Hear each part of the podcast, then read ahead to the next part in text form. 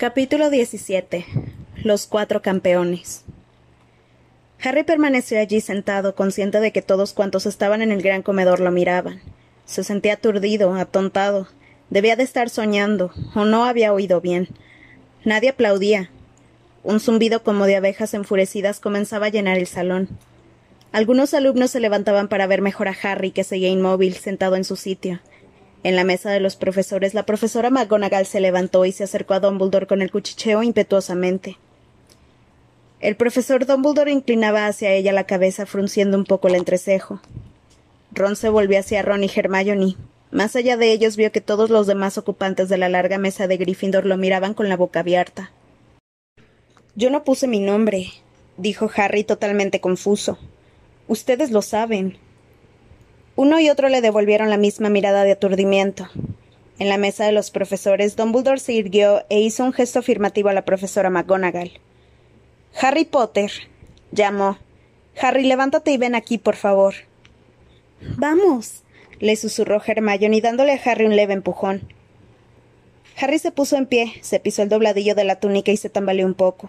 Avanzó por el hueco que había entre las mesas de Gryffindor y Hufflepuff. Le pareció un camino larguísimo.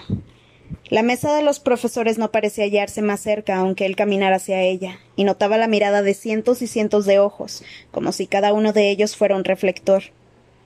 El zumbido se hacía cada vez más fuerte. Después de lo que le pareció una hora, se halló delante de Dumbledore y notó las miradas de todos los profesores. Bueno, cruza la puerta, Harry, dijo Dumbledore sin sonreír. Harry pasó por la mesa de los profesores. Hagrid, sentado justo en un extremo, no le guiñó un ojo, ni levantó la mano, ni hizo ninguna de sus habituales señas de saludo. Parecía completamente aturdido, y al pasar Harry lo miró como hacían todos los demás. Harry salió del gran comedor y se encontró en una sala más pequeña, decorada con retratos de brujos y brujas. Delante de él, en la chimenea, crepitaba un fuego acogedor. Cuando entró, las caras de los retratados se volvieron hacia él. Vio que una bruja con el rostro lleno de arrugas salía precipitadamente de los límites de su marco y se iba al cuadro vecino, que era el retrato de un mago con bigotes de foca. La bruja del rostro arrugado empezó a susurrarle algo al oído. Victor Crumb, Cedric Diggory y Fleur Delacour estaban junto a la chimenea. Con sus siluetas recortadas contra las llamas tenían un aspecto curiosamente imponente. Crumb, cabizbajo y siniestro, se apoyaba en la repisa de la chimenea. Ligeramente separado de los otros dos, Cedric, de pie con las manos a la espalda, observaba el fuego. Fleur de lo miró cuando entró y volvió a echarse para atrás su largo pelo plateado. ¿Qué pasa? preguntó, creyendo que había entrado para transmitirles algún mensaje. ¿Quieren que volvamos al comedor? Harry no sabía cómo explicar lo que acababa de suceder. Se quedó allí quieto, mirando a los tres campeones sorprendido de lo altos que parecían. Oyó detrás un ruido de pasos apresurados.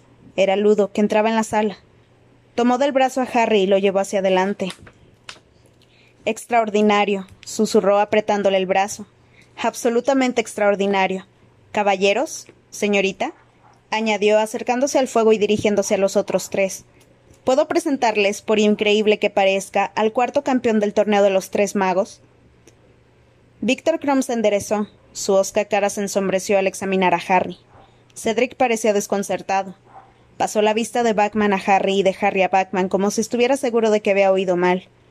Fleur de Cour, sin embargo, se sacudió el pelo y dijo con una sonrisa. Oh, un chiste muy divertido, señor Batman. ¿Chiste? repitió Batman desconcertado. No, no, en absoluto. El nombre de Harry acaba de salir del cáliz de fuego. Crom contrajo levemente sus espesas cejas negras. Cedric seguía teniendo el mismo aspecto de cortés desconcierto. Fleur frunció el entrecejo.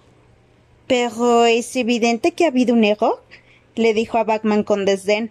Él no puede competir. Es demasiado joven. Bueno, esto ha sido muy extraño, reconoció Bachman, frotándose la barbilla impecablemente afeitada y mirando sonriente a Harry.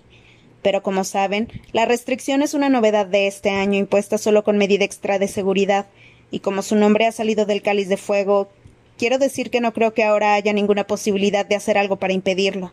Son las reglas, Harry, y no tienes más remedio que concursar. Tendrás que hacerlo lo mejor que puedas. Detrás de ellos la puerta volvió a abrirse para dar paso a un grupo numeroso de gente. el profesor Dumbledore, seguido de cerca por el señor Crouch, el profesor Karkaroff, Madame Maxim, la profesora McGonagall y el profesor Snape. Antes de que la profesora McGonagall cerrara la puerta, Harry oyó el rumor de los cientos de estudiantes que estaban al otro lado del muro. Madame Maxim, dijo Flor de inmediato, caminando con decisión hacia la directora de su academia. Dicen que este niño también va a competir. En medio de su aturdimiento e incredulidad, Harry sintió una punzada de ira. ¿Niño? Madame Maxim se había erguido completamente hasta alcanzar toda su considerable altura. La parte superior de la cabeza rozó en la, araña en la araña llena de velas, y el pecho gigantesco cubierto de satén negro pareció inflarse. ¿Qué significa todo esto, Dumbledore? preguntó imperiosamente. Es lo mismo que quisiera saber yo, Dumbledore, dijo el profesor Karkaroff. Mostraba una tensa sonrisa y sus ojos azules parecían pedazos de hielo. Dos campeones de Hogwarts. No recuerdo que nadie me explicara que el colegio anfitrión tuviera derecho a dos campeones. ¿O es que no he leído las normas con el suficiente cuidado? Soltó una risa breve y desagradable. ¿C'est imposible? exclamó Madame Maxim, apoyando su enorme mano llena de soberbias cuentas de ópalo sobre el hombro de Fleur. ¿Hogwarts no puede tener dos campeones? ¿Es absolutamente injusto? Creíamos que tu raya de edad rechazaría a los aspirantes más jóvenes, Dumbledore, añadió Karkaroff, sin perder su sonrisa, aunque tenía los ojos más fríos que nunca. De no ser así, habríamos traído una más amplia selección de candidatos de nuestros colegios. No es culpa de nadie más que de Potter, Karkaroff, intervino Snape con voz melosa. La malicia daba un brillo especial a sus negros ojos. No hay que culpar a Dumbledore del empeño de Potter en quebrantar todas las normas. Desde que llegó aquí no ha hecho otra cosa que traspasar límites. Gracias, Severus, dijo con firmeza Dumbledore, y Snape se calló, aunque sus ojos siguieron lanzando destellos malévolos entre la cortina de grasiento pelo negro. El profesor Dumbledore miró a Harry y éste le devolvió la mirada, intentando descifrar la expresión de los ojos tras las gafas de media luna. ¿Echaste tu nombre en el cáliz de fuego, Harry? le preguntó Dumbledore con tono calmado. No, contestó Harry, muy consciente de que todos los que, de que todos lo observaban con gran atención. Se me ocultó en la sombra. Snape profirió una suave exclamación de incredulidad. ¿Le pediste a algún alumno mayor que echara tu nombre en el cáliz de fuego? inquirió el director sin hacer caso a Snape. No, respondió Harry con vehemencia. Ah, por supuesto que está mintiendo, gritó Madame Maxim. Snape agitaba la cabeza de un lado a otro con un rictus en los labios. Él no pudo cruzar la raya de edad, dijo severamente la profesora McGonagall. Supongo que todos estamos de acuerdo en ese punto. Dumbledore pudo haber cometido algún error, replicó Madame Maxime encogiéndose de hombros. Por supuesto, eso es posible, admitió Dumbledore por cortesía. Sabes perfectamente que no has cometido error alguno, Dumbledore, repuso airada la profesora McGonagall. Por Dios, qué absurdo. Harry no pudo traspasar por sí mismo la raya, y puesto que el profesor Dumbledore está seguro de que Harry no convenció a ningún alumno mayor para que lo hiciera por él, mi parecer es que eso debería bastarnos a los demás. Y le dirigió al profesor, al profesor Snape una mirada encolerizada. Señor Crouch, señor Backman, dijo Karkaroff de nuevo con voz afectada. Ustedes son nuestros jueces imparciales. Supongo que estarán de acuerdo en que esto es completamente irregular. Backman se pasó un pañuelo por la cara, redonda e infantil, y miró al señor Crouch, que estaba fuera del círculo iluminado por el fuego de la chimenea y tenía el rostro medio oculto en la sombra. Su aspecto era vagamente misterioso y la semiobscuridad lo hacía parecer mucho más viejo, dándole una apariencia casi de calavera. Pero al hablar su voz fue tan, tan cortante como siempre. Hay que seguir las reglas, y las reglas establecen claramente que aquellas personas cuyos nombres salgan del cáliz de fuego estarán obligadas a competir en el torneo. Bien, Barty se conoce el reglamento de cabo a rabo, dijo Bachman sonriendo y volviéndose a sacar Karov y Madame Maxim como si el asunto hubiera quedado cerrado. Insisto en que se vuelva a proponer a consideración el nombre del resto de mis alumnos, dijo Karkaroff. La sonrisa y el tono afectado habían desaparecido. De hecho, la expresión de su rostro no era nada, agradable. Vuelve a sacar el cáliz de fuego y continuaremos añadiendo nombres hasta que cada colegio cuente con dos campeones. No pido más que lo justo, Dumbledore. Pero Karkaroff no es así como funciona el cáliz de fuego, objetó Backman. El cáliz acaba de apagarse y no volverá a arder hasta el comienzo del próximo torneo, en el que desde luego Durmstrang no participará, estalló Karkaroff. Después de todos nuestros encuentros, negociaciones y compromisos, no esperaba que ocurriera algo de esta naturaleza. Estoy tentado de irme ahora mismo. Esa es una falsa amenaza, Karkarov, gruñó una voz junto a la puerta. Ahora no puedes retirar a tu campeón. Está obligado a competir. Como dijo Dumbledore, ha firmado un contrato mágico vinculante. Te conviene, ¿verdad? Modi acababa de entrar en la sala. Se acercó al fuego cojeando y a cada paso que daba retumbaba la pata de palo. ¿Que si me conviene? repitió Karkarov. Me temo que no te comprendo, Alastor.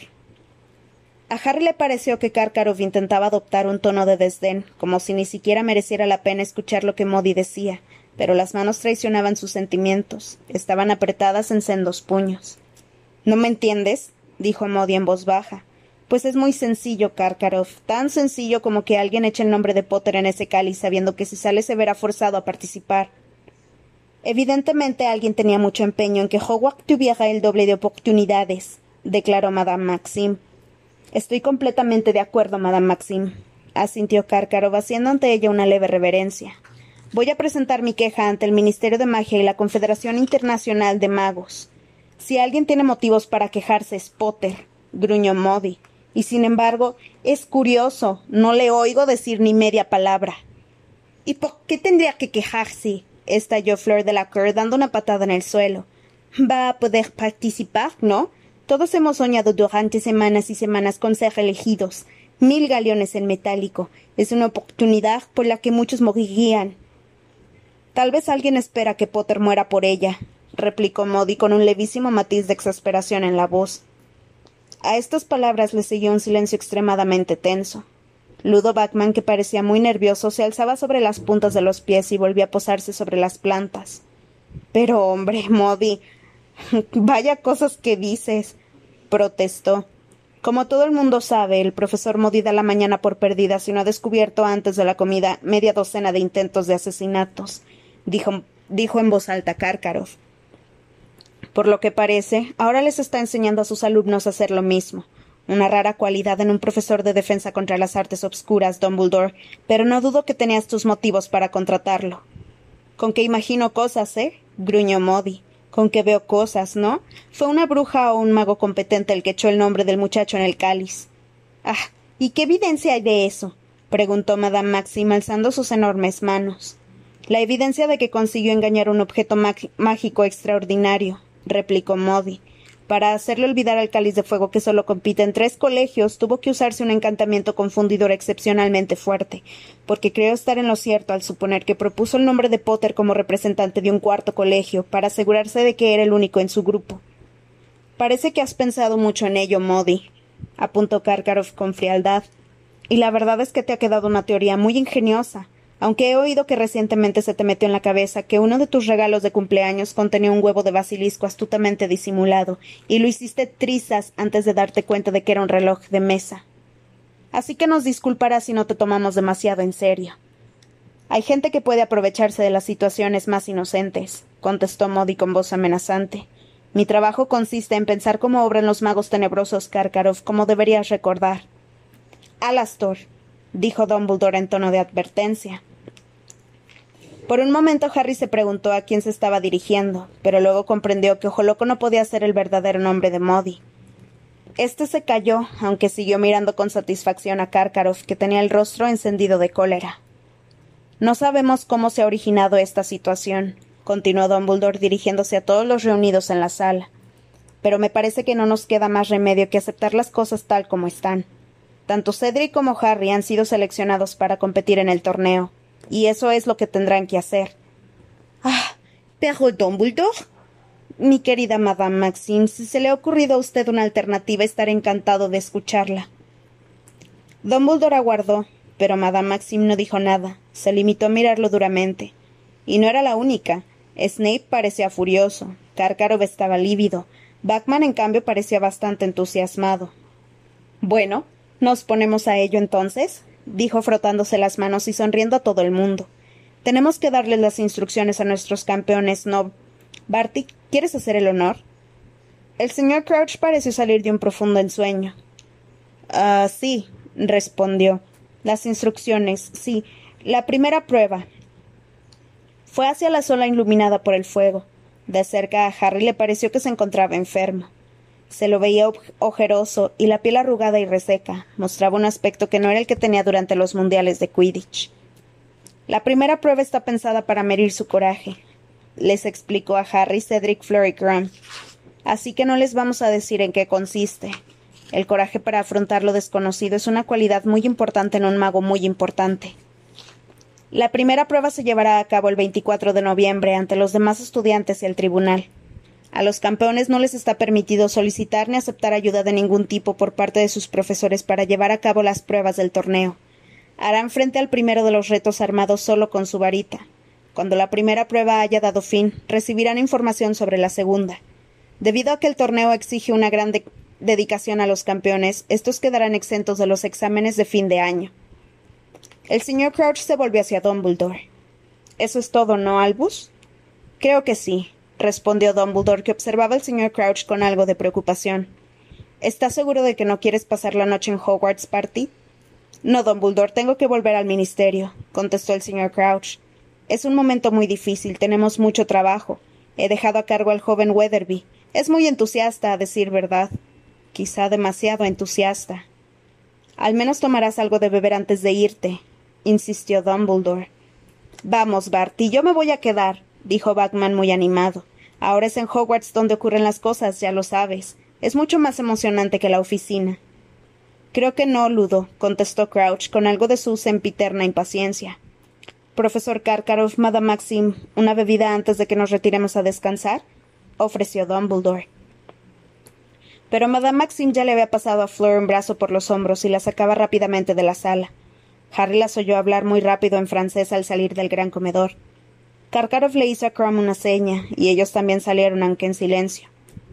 Harry, Cedric, les recomiendo que suban a los dormitorios, les dijo Dumbledore sonriéndoles. Estoy seguro de que las casas de Hufflepuff y Gryffindor les aguardan para celebrarlo con ustedes, y no estaría bien privarlas de, de esta excelente excusa para armar jaleo. Harry miró a Cedric y asintió con la cabeza y salieron juntos. El gran comedor se hallaba desierto. Las velas casi consumidas ya conferían a las, a las dentadas sonrisas de las calabazas un aspecto misterioso y titilante. O sea, comentó Cedric con una sutil sonrisa, que volvemos a jugar el uno contra el otro. Eso parece, repuso Harry. No se le ocurría nada que decir. En su cabeza reinaba una confusión total como si le hubieran robado el cerebro. Bueno, cuéntame, le dijo Cedric cuando entraban en el vestíbulo pálidamente iluminado por las antorchas. ¿Cómo hiciste para dejar tu nombre? No lo hice, le contestó Harry levantando la mirada hacia él. Yo no lo puse, he dicho la verdad. Hmm, ya, respondió Cedric. Era evidente que no le creía. Bueno, hasta mañana, pues. En vez de continuar por la escalinata de mármol, Cedric se metió por una puerta que quedaba a su derecha. Harry lo oyó bajar por la escalera de piedra y luego desapareció. Comenzó él mismo a subir por la de mármol. Iba a creerle a alguien aparte de Ron y Hermione, o pensarían todos que él mismo se había apuntado para el torneo. Pero ¿cómo podía creer eso nadie cuando iba a enfrentarse a tres competidores que habían recibido tres años más de educación mágica que él, cuando tendría que enfrentarse a unas pruebas que no solo serían muy peligrosas, sino que debían ser realizadas ante cientos de personas, Sí, es verdad que había pensado en ser campeón, había dejado volar la imaginación, pero había sido una locura, realmente una especie de sueño. En ningún momento había considerado seriamente la posibilidad de entrar.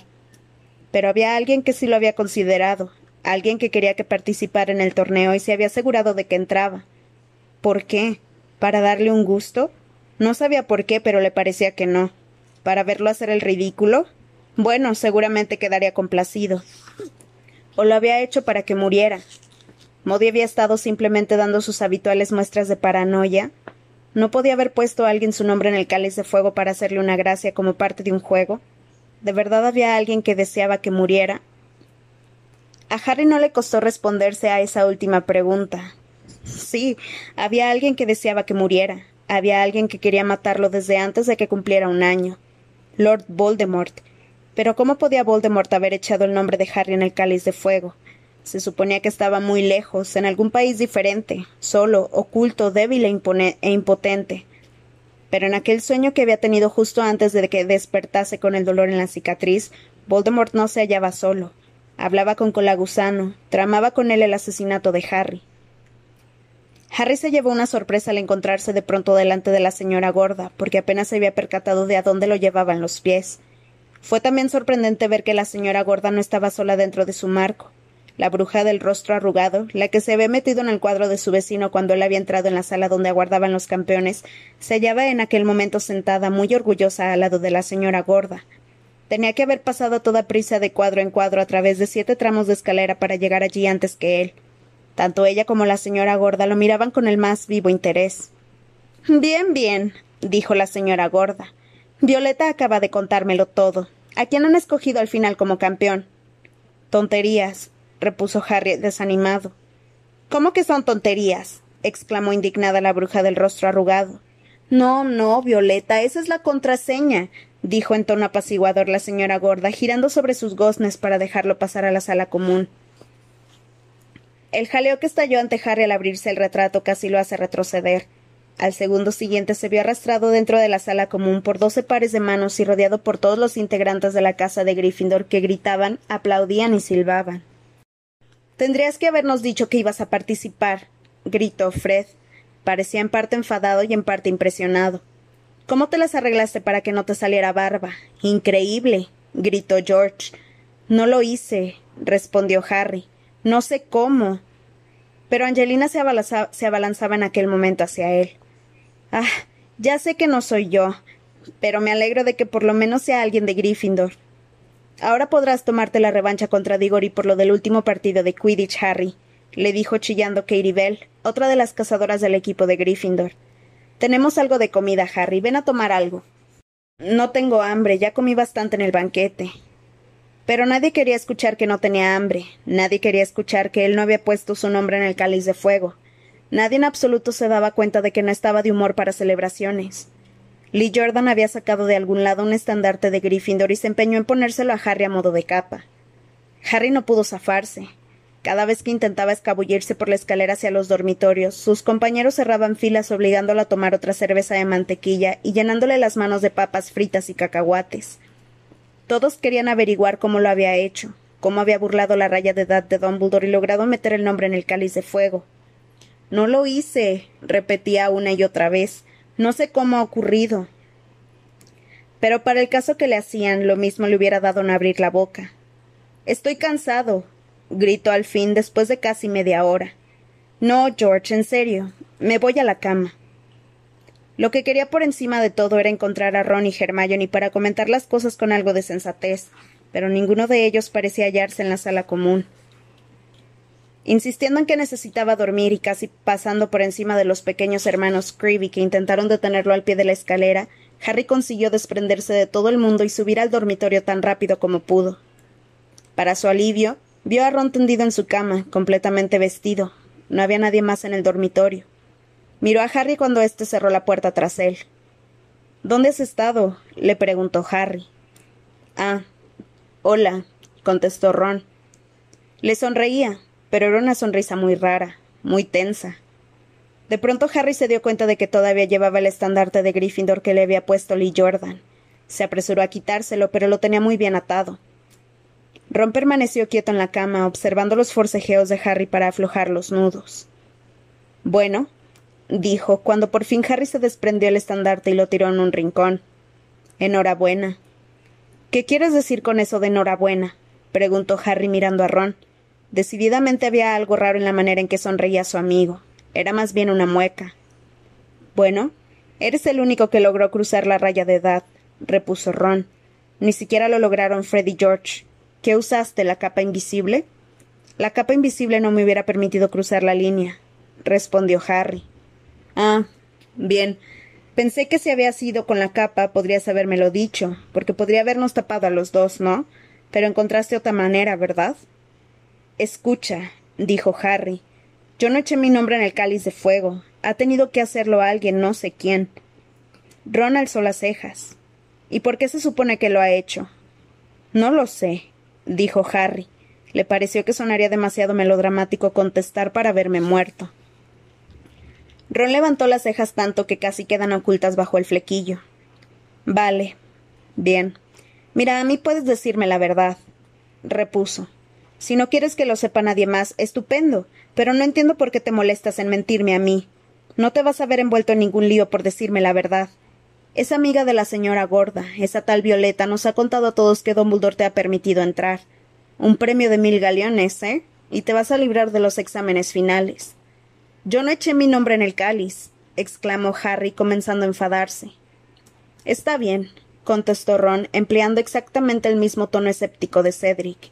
Pero esta mañana dijiste que lo habrías hecho de noche para que nadie te viera. No soy tan tonto, ¿sabes? Pues nadie lo diría. ¿Ah, sí? Del rostro de Ron se borró todo asomo de sonrisa, ya fuera forzada o de otro tipo. Supongo que querrás acostarte ya, Harry. Mañana te tendrás que levantar temprano para alguna sesión de fotos o algo así. Tiró de las colgaduras del dosel de su cama para, para cerrarlas, dejando a Harry allí, de pie junto a la puerta, mirando las cortinas de terciopelo rojo que en aquel momento ocultaban a una de las pocas personas de las que nunca habría pensado que no le creería.